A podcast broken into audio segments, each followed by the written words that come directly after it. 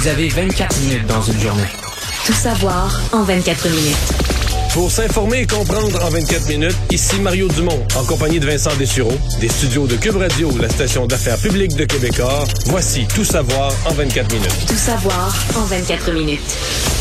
Alors que ça fait maintenant un mois que les combats font rage en Ukraine, ben aujourd'hui, euh, le front était en grande partie diplomatique, euh, puisque c'était un véritable marathon de rencontres entre euh, plusieurs sommets, l'OTAN, le G7, l'Union européenne, entre autres, où ont participé ben, le premier ministre Justin Trudeau, également le président des États-Unis, Joe Biden. Dans la plupart des, de ces inter de ces réunions-là, il y avait également, via visioconférence, le président ukrainien Vladimir Zelensky. Alors, plusieurs choses à retirer tout ça, en commençant peut-être par euh, le G7 qui, euh, avec l'Union européenne, annonçait différentes sanctions qui impliquent entre autres les réserves d'or de la Russie. On veut éviter que Moscou euh, contourne les mesures d'isolement financière de cette façon-là. Alors, ça fait partie des bon de ce qui est ciblé par le G7. Également, on promettait au G7 que Vladimir Poutine allait devoir rendre des comptes, disant nous ne ménagerons pas nos efforts pour que le président et les architectes de ce et partisans de cette agression, y compris le régime Loukachenko au Bélarus rendre des comptes. La population russe doit savoir que nous n'avons aucun grief à son égard. C'est le président Poutine, son gouvernement et ses partisans qui sont visés, euh, disant que leur décision euh, ternit l'histoire du peuple Mais ça, russe. euh, peu importe comment ça finit, il me semble clair que Poutine, peut plus, dans le meilleur des scénarios pour lui, puis là je parle au point personnel, là, il peut plus sortir de la Russie. Dans le meilleur des scénarios, il garde le pouvoir, il prend sa retraite volontairement, il se réfugie dans ses terres en Russie, mais il est, au, sortir de la guerre, là, il devient un homme recherché pour crimes contre l'humanité, pour crimes de guerre, qui Ce serait... n'est pas réparable. C'est pas réparable. dommage Donc, il fait, un- il fait un voyage n'importe où en Europe. Il arrive à un aéroport en Suisse, au Royaume-Uni, à n'importe quel pays. Il est attendu, à mon avis, il est attendu au pied de l'escalier de la- Et l'avion. il là. s'en va à la haie. Il s'en va à la haie être jugé pour crime contre l'humanité, crime, euh, crime de guerre. Ça me paraît clair que... C'est ce qu'on Ça- comprend. Ça complique les sorties de crise pour euh, Poutine lui-même. Oui. Euh, parce que si lui veut rester au pouvoir, euh, ça, ça, ça, ça sera compliqué là, au niveau international, ça c'est clair. Euh, S'ajoute à ça ben, le sommet de l'OTAN où entre autres Joe Biden euh, promettait euh, une réponse si la Russie utilise des armes chimiques. T'en parlais hier. là.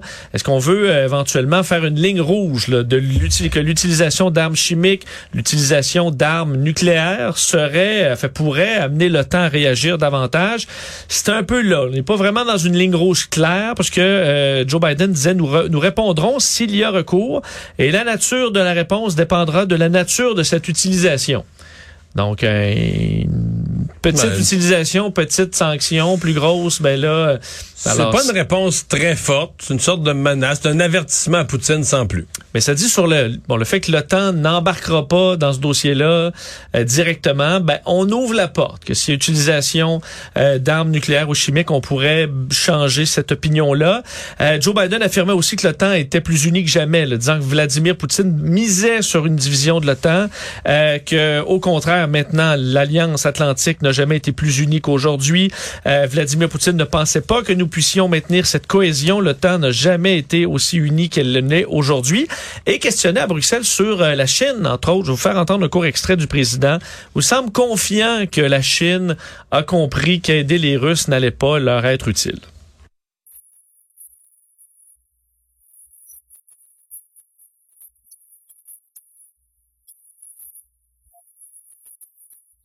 Donc Joe Biden qui dit que la Chine comprend que leur futur euh, économique est davantage avec les pays de l'Ouest qu'avec euh, la Russie. Euh, et l'autre décision... Ben, de- c'était déjà, je me souviens plus du chiffre, je pense que c'est 20, le- si t'additionnes l'Amérique du Nord et l'Europe, c'est genre 20 fois plus d'échanges commerciaux que la Russie. Mais ça, c'était avec la Russie, qui était pas riche, mais dans, dans une certaine santé économique. Mais là, la Russie, la Russie de demain, la Russie d'après-guerre, là, ça va être un pays raide pauvre. Le seul avantage, c'est d'avoir du gaz... euh, Des ressources. Des ressources. Mais ça, d'après moi, la Chine, peu importe comment ça va finir le conflit, la Chine va se dépêcher à aller aider la Russie dans sa reconstruction pour s'accaparer les ressources, là. À bon marché, à Ouais, dire, eux, ils vont voir l'argent. ben oui, ben, puis les, ressources elles-mêmes, là, dire, regarde, il y a plus personne qui va acheter ton aluminium, ah, c'est bien de valeur. Ben oui, ah, ben voilà. ben là, c'est sûr, je peux pas te payer le gros prix, là, le prix du marché international. T'es barré du marché international, mais à 20% de moins qu'un rabais de 20% m'a tout acheté. Puis ton blé, puis ton pétrole, puis ton gaz, puis... Ouais, ça sera peut-être source de tension dans le futur. Euh, L'OTAN aussi qui euh, annonçait, euh, équipement, et ça c'est toujours sur un ton assez sombre, équiper ses forces contre une possible attaque nucléaire, chimique ou biologique, et aussi équiper l'Ukraine. Enfin, on va fournir de l'équipement de protection contre ces différentes menaces, sans détailler exactement cette aide-là. Mais on pourrait, on dit, il pourrait s'agir de détection, de l'équipement de protection, du soutien médical, de la formation aussi à la contamination, à la gestion de crise, et toutes les forces déployées sur le flanc oriental euh, vont être équipés davantage face à ces euh, menaces. Euh, on dit également les États-Unis ont entamé des consultations pour fournir des missiles anti-navires à l'Ukraine. Euh, les dirigeants de l'Alliance qui ont aussi approuvé la création aussi de nouveaux groupements tactiques qui étaient annoncés, qui étaient annoncés hier. Et du côté du Canada, ben, on confirmait de nouvelles sanctions contre 160, euh, entre autres des parlementaires russes, des oligarques. Enfin, on a pratiquement la même liste que l'Union européenne qui a annoncé également euh, des sanctions et le souhait du Canada d'augmenter euh, ses exportations de pétrole pour répondre à cette immense demande de l'Europe de pouvoir se dégager un peu de leur dépendance au pétrole et au gaz russe, de sorte que euh, Justin Trudeau aujourd'hui annonçait une augmentation d'environ 5% des exportations de pétrole pour répondre, répondre un peu à la demande. 300 000 barils par jour, c'est ce que ça petit effort. représente. 200 000 barils de pétrole, 100 000 barils, l'équivalent là, de, de par jour de gaz naturel. Lui qui participait, euh, Justin Trudeau, dans le marathon de rencontres là, à une réunion ministérielle de l'Agence internationale de euh, l'énergie, l'Union européenne qui réfléchit à un embargo sur le pétrole russe. Et on sent, vu que ça n'a pas été fait, euh, à, fait, à la fois que la Russie n'a pas fermé le robinet et que l'Union européenne en achète encore, que dans les deux cas, euh, c'est qu'ils en ont bien besoin. Alors, euh, est-ce qu'on peut augmenter vraiment les exportations? C'est compliqué pour le Canada. Le Canada, disons, pas été au centre des discussions, mais bon, amené quelque chose, a mis, euh, comme on dit, a mis ses tokens, quelques tokens sur la table. que- et quelle est la façon la plus facile d'acheminer euh, du pétrole et là, du gaz là-bas? Euh, là, on est coincé dans l'ouest. Euh, c'est loin l'ouest de En fait, l'Europe. la, la vraie affaire, parce que c'est encore plus le gaz naturel que le pétrole, qui soit dit en passant est une énergie de transition qui, sur le plan écologique est plus acceptable, c'est vraiment les usines de liquéfaction du gaz naturel. Et c'était très populaire. Ça fait ça fait 20 ans là, qu'on regarde ça. Moi, j'ai- il y en a même eu dans mon comté, parce qu'il y a un gros port de mer dans le comté que je représentais, à Gros Kakuna. Et les, euh, il y a eu vraiment des projets. Et c'est ça qui est terrible, que le Canada ait jamais réalisé aucun de ces projets-là, parce que ça, tu liquéfies du gaz naturel, parce que tu sais, un gaz, là, ça se transporte pas bien. Non, on, le sait que, on sait que nos bonbonnes de propane, là, mais tu, euh, c'est tout un procédé où par le- le- l'espèce de froid, là, puis euh, la pression, tu gardes liquéfié dans des tanks sous pression, dans des réservoirs sous pression. Ça permet d'augmenter grandement la quantité transportée. Et là, tu Ouais. transportes des vraies quantités, et là, tu peux, à destination, là, tu t'as des rampes, là, tu le décharges, mais euh, ça, le Canada a jamais avancé là-dessus, donc là, on n'est pas en mesure. On pourrait devenir un fournisseur, euh, dire, à temps plein, là, dire, l'Allemagne, tous les pays européens achèteraient euh, avec euh, envie nos, notre produit. Et en Ukraine, ben, les combats se sont poursuivis euh, aujourd'hui pour euh, une nouvelle journée. Je vous disais, ça fait un mois maintenant, euh, jour pour jour, que les hostilités ont été lancées, entre autres autour de Kiev, là où il y a toujours eu des combats, des plusieurs citoyens qui ont quitté la banlieue, qui a été en partie reprise par euh, l'Ukraine, selon entre autres le maire de Kiev, Vitaly Klitschko, qui affirmait que la presque totalité d'Irpin dans le secteur euh, avait été maîtrisée par les soldats ukrainiens, mais que c'était la dévastation. Les maisons sont détruites, il reste que le solage là, euh, dans la plupart de ces endroits. Mais les soldats russes ont été chassés. Euh, Mais ils ont été chassés. On pouvait voir d'ailleurs dans les dernières heures dans la banlieue euh, des colonnes de fumée qui s'élevaient dans le ciel, d'intenses échanges euh, de coups de feu d'artillerie d'un côté comme de l'autre. Mais les images qu'on voit, par exemple, les, tu peux pas. C'est vrai, c'est vraiment des images de la deuxième guerre mondiale. C'est un village dévasté, puis des tanks, des chars d'assaut abandonnés, puis des, des, des blindés comme qui ont, qui ont été, c'est des blindés russes là, mais qui ont été brûlés. L'armée ukrainienne les a détruits, mais le, le village est détruit lui aussi. mais- Ouais, c'est pas euh, une maison par-ci par-là, c'est tout est détruit là. ouais. T'as l'impression que tu verrais ça en noir et blanc. là. C'est un film de fin de deuxième guerre mondiale. Ouais, et tu disais à un moment donné, est-ce que les chars russes on faisaient juste se promener dans les rues puis tout détruire là. Pour atteindre Ah, autant de maisons. Là, je veux dire, à un moment donné, il faut que tu faut que tu, tu tires de façon complètement aléatoire ou que tu dé- détruises maison par maison pour faire autant de dommages. C'est vraiment euh, vraiment impressionnant. Euh, à Kharkiv aussi, le ville, on sait très près de la frontière russe, euh, des combats aussi, bombardements qui ont fait au moins euh, six morts chez les civils, 15 autres blessés, euh, des armes longue portée, donc des bombardements lointains qui ont touché un bureau de poste, entre autres, qui servait à l'aide humanitaire.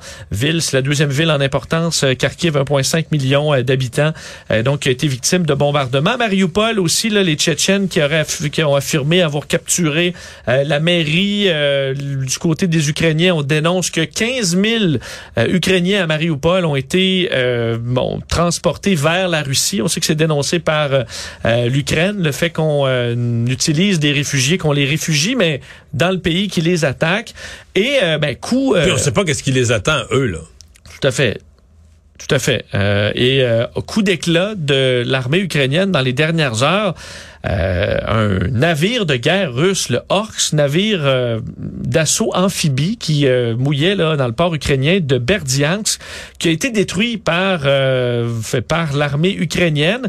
Euh, Faut, le faut, voir les, faut voir les images pour comprendre la pleine mesure de ça a brûlé, ça a explosé, brûlé, euh, spectaculaire. là. Et on voit les navires de guerre russes qui étaient tout près, qui, qui sauvent là, carrément, qui, qui ont mis des gaz pour s'éloigner de, de- du navire qui est en train d'exploser, donnant une scène assez impressionnante. L'immense panache de fumée, boule de feu euh, au-dessus de ce navire, capable quand même de transporter 1500 tonnes d'équipement, 20 chars d'assaut, 400 soldats, une quarantaine de véhicules blindés légers aussi, et euh, qui, euh, bon, la destruction de ce navire-là limite aussi les chances d'assaut amphibie sur la ville d'Odessa, euh, qui inquiète les Ukrainiens depuis maintenant plusieurs semaines.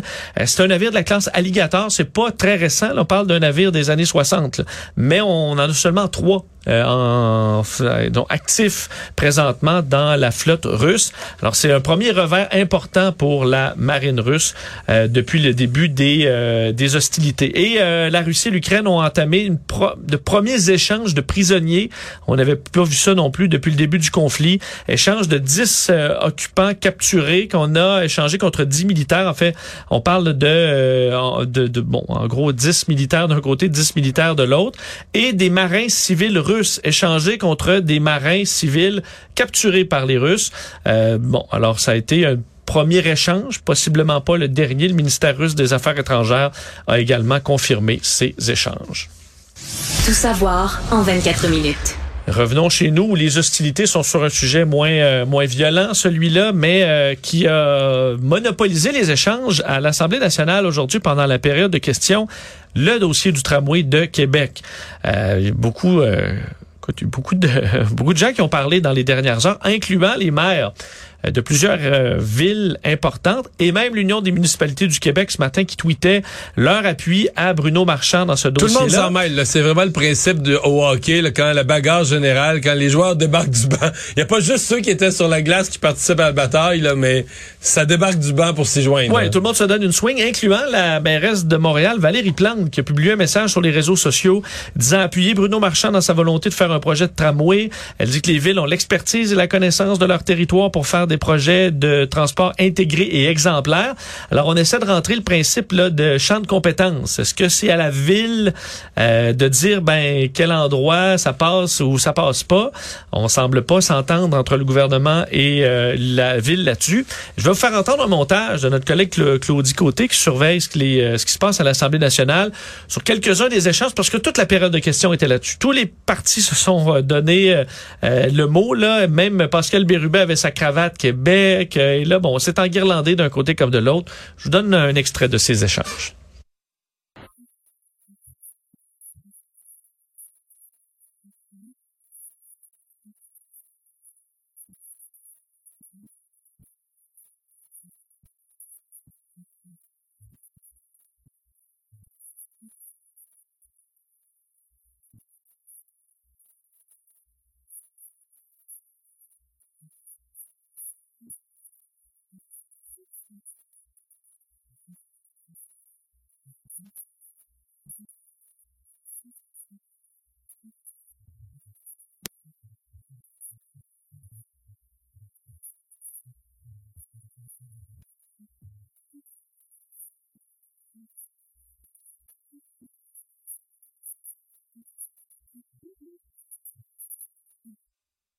Bon. Ouais. Mais là, les gens, tu sais que les gens des villes de banlieue, j'ai vu les gens de Bellechasse, sont furieux là qu'on les, les traite comme ça, comme s'ils sont des moins que rien, puis sont furieux contre le maire de Québec. Je te le dis. Ouais, là, la foire est pognée. La foire est poignée. Euh, c'est ça. Écoute, euh, si, si on tire deux, trois conclusions. D'abord, c'est certainement pas habile pour le gouvernement de se mettre le monde municipal à dos avec des élections. En fait, c'est quasiment dans le grand livre de ce qu'il faut pas faire une année électorale, là, c'est se mettre le monde municipal à dos. Et là, c'est plus juste le maire de Québec, c'est la mairesse de Montréal, mais c'est l'UMQ. là. Donc, c'est, c'est l'ensemble du monde municipal qui part avec l'idée que la CAQ euh, collabore pas, puis travaille mal, puis qui... Mais si c'était donné le mandat cette semaine de- d'avoir l'air anti-tramway, euh, ça a marché. Bon. Mais ça, avoir l'air anti-tramway, Vincent, c'est qu'il y a quelque chose de profond dans ce que tu dis, parce que normalement, si t'as l'air contre les projets, c'est pas bon, là. C'est un gouvernement, doit- tu dois vouloir être pour tous les projets. Sauf si tu penses qu'un projet a bien du plomb dans l'aile. Si tu penses qu'un projet est impopulaire. est impopulaire, de moins en moins populaire, en perte de vitesse.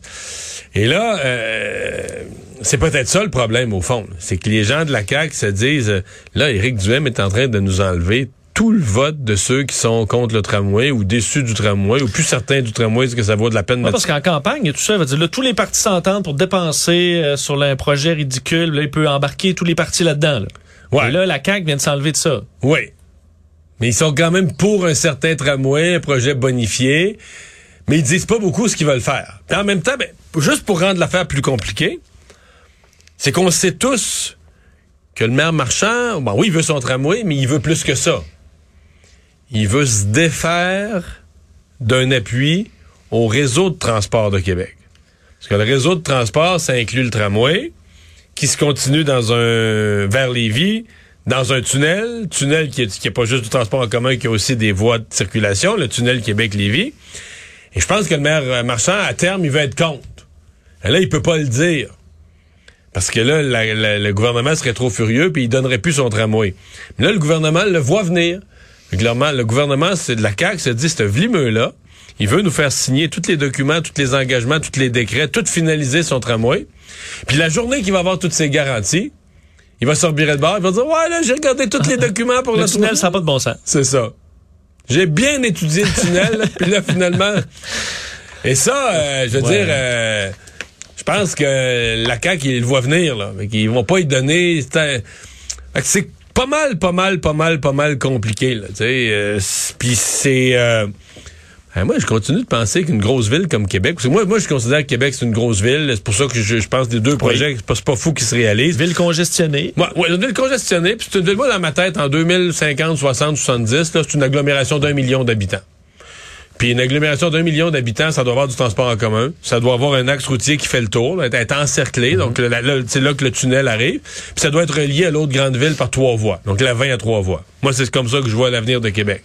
La 20 à trois voies pour une ville de 2 millions comme Montréal, que tu relis une ville d'un million. Regarde en Europe, regarde aux États-Unis, ça a pas un petit deux voies tout croche comme la 20. C'est un trois voies. La troisième, les camions ont pas le droit d'y aller. Donc tu as une voie que les camions, une voie de dépassement de plus, où les camions peuvent jamais, ont pas le droit de jamais, jamais de mettre Le roue. vendredi soir à la Québec, ça prend pas trois heures et demie. là, parce, que, que- t'es pogné. là. Ben oui, ben oui, absolument.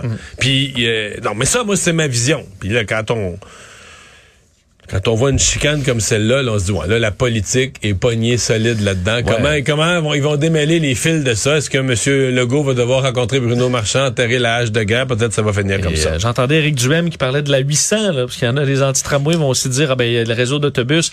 Je je viens de Québec, là, la 800, t'as pas le goût de prendre la 800 pour t'en- pour t'en aller à Beauport, là. Je te la prends quand t'es à Sainte-Foy. T'en as pour une heure et quart, là. Euh, D'arrêter aux 5 secondes. Excuse-moi, mais l'autobus, là, je trouve ça très bien à Cuba, là. Ouais. Mais c'est- pas. c'est- Ben, pour te rendre Ou dans, dans des petites villes. Ou dans des petites villes. À Trois-Rivières, à Sherbrooke, dans des villes plus petites, là, l'autobus, ça fait un job. Mais une ville importante, ça prend un transport en commun avec une, des vrais, des vraies voies dédiées, là, pas un autobus, là, tu sais. Bon, à suivre. Dossier très important au plus haut tribunal du pays euh, aujourd'hui à la Cour suprême où on entend euh, donc l'une des causes les plus attendues euh, de, de l'année là ou même de son histoire, l'audience concernant la sentence qui devrait être infligée à l'auteur de l'attentat de la mosquée de Québec, Alexandre Bissonnette, mais qui est dans le cadre, oui, là, il y a la peine d'Alexandre Bissonnette, mais c'est tout le principe des peines données à des meurtriers euh, multiples. Est-ce qu'on doit multiplier? On comprend qu'on offre prison à vie. Avec libération conditionnelle avant, sans libération conditionnelle avant 25 ans. Ça, Euh, c'était le maximum jusqu'en Jusqu'en 2011. 2011, c'est ça. Et là, on s'est dit, Puis que euh, t'aies commis un meurtre ou 10 meurtres, c'est 25 ans. c'est 25 ans. Mais t'as on droit- avait dit t'as à l'époque, on veut mettre fin aux peines à rabais dans le cas des meurtres multiples. C'est les, ce que le, terme qu'avait utilisé le gouvernement à l'époque. De sorte que là, on peut euh, mettre des 25 ans additionnés. Mais ce que ça a donné, c'est que des juges ont euh, varié beaucoup les peines. là, parce qu'entre autres, euh, on a Justin Bourque là, qui a tué trois policiers de la GRC à Moncton en 2014. Lui, c'est 75 ans de prison. Trois policiers, trois meurtres, 75 ans. Tandis que Bruce McArthur, qui a eu d'ailleurs sa, sentence là en, même temps que, euh, que Alexandre Bissonnette, ben lui, ça a été 25 ans, il a fait huit meurtres. Euh, donc, c'est inégal. Et dans le cas de, de Alexandre Bissonnette, ben, on n'est là, même pas dans les multiples. Parce que on a- le, le juge a dit, bon, la, la loi, je trouve qu'elle est mal faite, cette affaire de multiple de 25, ça n'a pas d'allure. Il a fait 40 ans. Le juge Juot avait dit c'est inconstitutionnel, c'est 40 ans. Mais moi, dans tout ça, là, je vais te dire, celui qui m'a convaincu, même si je comprends qu'il il a étiré la loi, il a fait ce que la loi ne permettait pas dans son jugement, mais c'est lui qui a raison. Moi, je pense que c'est lui qui a raison. Le gouvernement a pas avait une bonne intention de dire, wow, wow, wow, là, si t'arrives, là, puis tu, tu tires sur des gens, tu tues six pères de famille, ben, c'est plus grave qu'un, là. ça doit se revoir, se ressentir dans la sentence. Ça doit se ressentir dans la sentence. Donc, le 25 ans, tu peux l'étirer. Mais je comprends que si tu comptes en multiple de 25 ans, ouais, là, 25, 50, 75, là, tu parles de la vie d'un être humain. Là. Puis, euh, la, la, con- la, la, la Charte des droits au Canada dit clairement t'as pas droit à la peine de mort, t'as pas droit à son équivalent non plus, ce qu'on appelle une peine cruelle. Toutes les peines qui t'assurent que tu vas mourir en prison, que t'as aucune chance de sortir, on dit c'est pas admissible au Canada. OK. Fait que le entre deux, c'est de dire, ah, ok, 25. Mais là, si t'as commis plusieurs meurtres, ben là, euh, il peut t'ajouter des tranches de 5 ou des tranches. Fait que moi, je trouvais que le juge. Mais là, probablement pour arriver à ça, le chemin, c'est que la Cour suprême dirait, ben, on invalide la loi Harper. Elle est pas bonne. Puis il faudrait faire une autre loi. Puis là, ben, c'est pas, Justin Trudeau qui va la faire. Là. Justin Trudeau, les peines plus sévères, là, euh, il est pas, pas là-dedans, pantoute, pantoute, pantoute, là. Fait que... euh, Euh, parce qu'aujourd'hui, là, au premier jour de ces euh, discussions, Richard Wagner, le juge en chef, qui a posé quand même des questions assez pointues au directeur des poursuites criminelles et pénales, le procureur dans ce dossier-là, François Godin, disant, euh, selon votre argument, maître, ce monsieur-là ne sortira jamais de prison. Et en gros, c'est une peine de mort, selon lui. Euh, ce qu'a répliqué maître Godin en disant que c'était, euh, fait que dans son cas, là, dans un dossier comme euh, Alexandre Bissonnette, la réinsertion, là, la réhabilitation, ça devrait être secondaire comme objectif. Euh, et ça, le juge Wagner a répliqué en disant que c'est un peu court comme argument. Alors, on voit que c'est des discussions assez animées euh, à ce premier jour et ça va durer assez longtemps. là. Mais un c'est une, vraie question, une vraie question philosophique, là. Tu sais, si t'as vendu de la drogue à 19 ans, je comprends qu'on est préoccupé par ta réhabilitation, de dire, ben, regarde, il y a pas qu'un de monde qui ont fait ça, puis qui sont venus dans le droit chemin, puis à 25 ans, ils ont un métier, puis ils travaillent, puis ils contribuent, ils payent leurs impôts à la société, puis ils vont retourner plus en prison, puis ils font plus de troubles. Mais je veux dire, si t'as tué plusieurs personnes, est-ce que l'obsession et la priorité, c'est ta réhabilitation ou c'est la punition qui devient dans ces cas-là? Puis le- Un le- signe pour les autres, Un signe pour euh, les pour autres, un message à la société. Vraie bonne question. Revenons sur cette explosion hier euh, dans un centre de valorisation alimentaire à Sherbrooke. Euh, On parlait de blessés hier, hein, mais que Ouais, on hier, craignait pas pour on leur disait, vie. on craignait pas pour leur vie, mais c'est Euh, mais blessé, c'est- blessé grave. Hein? Ouais, des blessures très graves, alors qu'on a co- connu aujourd'hui l'identité euh, de deux de ses victimes, Olivier Jean, qui était connu dans le secteur pour euh, son entreprise, le gars du lac, euh, qui lui et son euh, partenaire d'affaires, Stéphane Gagnon, donc les deux ont été blessés gravement lors de l'explosion hier. Euh, les deux sont hors de danger, mais euh, encore là, là, on parle de blessures très graves dans un euh, message publié par euh, l'entreprise sur les réseaux sociaux disant « Nous sommes inondés de messages dans les dernières heures. Nous tenons à vous mettre au parfum des dernières nouvelles concernant l'état de santé d'Olivier Jean. Euh, Olivier a subi des de graves blessures dans l'incendie, a été transféré d'urgence à l'unité des grands brûlés du CHUM de Montréal, où son état est considéré comme stable. Il demeure tout de même aux soins intensifs à l'heure actuelle, plongé dans un coma artificiel pour le soulager de la douleur. Et dans le cas de Stéphane Gagnon, son partenaire d'affaires, on dit qu'il est euh, subi d'importantes brûlures Euh, lui aussi est surveillé par l'équipe des Grands Brûlés du CHUL de Québec. Euh, alors, pas de pronostic très clair, mais on comprend qu'ils ont des blessures euh, très, non, très c'est des blessures qui changent dans, dans les meilleurs scénarios. Là, tu sais, c'est des blessures qui changent la vie. Là. Absolument. Je veux dire, Euh, euh, c'est brûlé, des euh, douleurs énormes. T'as l'esthétique de ça aussi. Je sais pas sur quelle partie du corps, mais t'as l'esthétique de ça, la douleur. Dans bien des cas, c'est des greffes de peau, des opérations douloureuses, interminables qu'il faut reprendre, puis là laisser guérir, puis reprendre, puis reprendre. Donc euh, peut-être qu'il y a un point hier où on n'avait pas. On était tellement soulagés qu'il n'y ait pas eu de décès, ce qui apparaissait miraculeux dans les circonstances. Qu'on a peut-être, je me souviens, hier, les nouvelles, c'était comme si, bon, ben, c'est pas si pire, là, tout Ouais, est correct. Trois là. blessés, on craint pas pour leur vie, mais finalement, ça tra- traduisait quand même une histoire très triste. Et il y a une campagne de sociofinancement, le GoFundMe, pour amasser des fonds pour soutenir les proches. Résumer l'actualité en 24 minutes, c'est mission accomplie.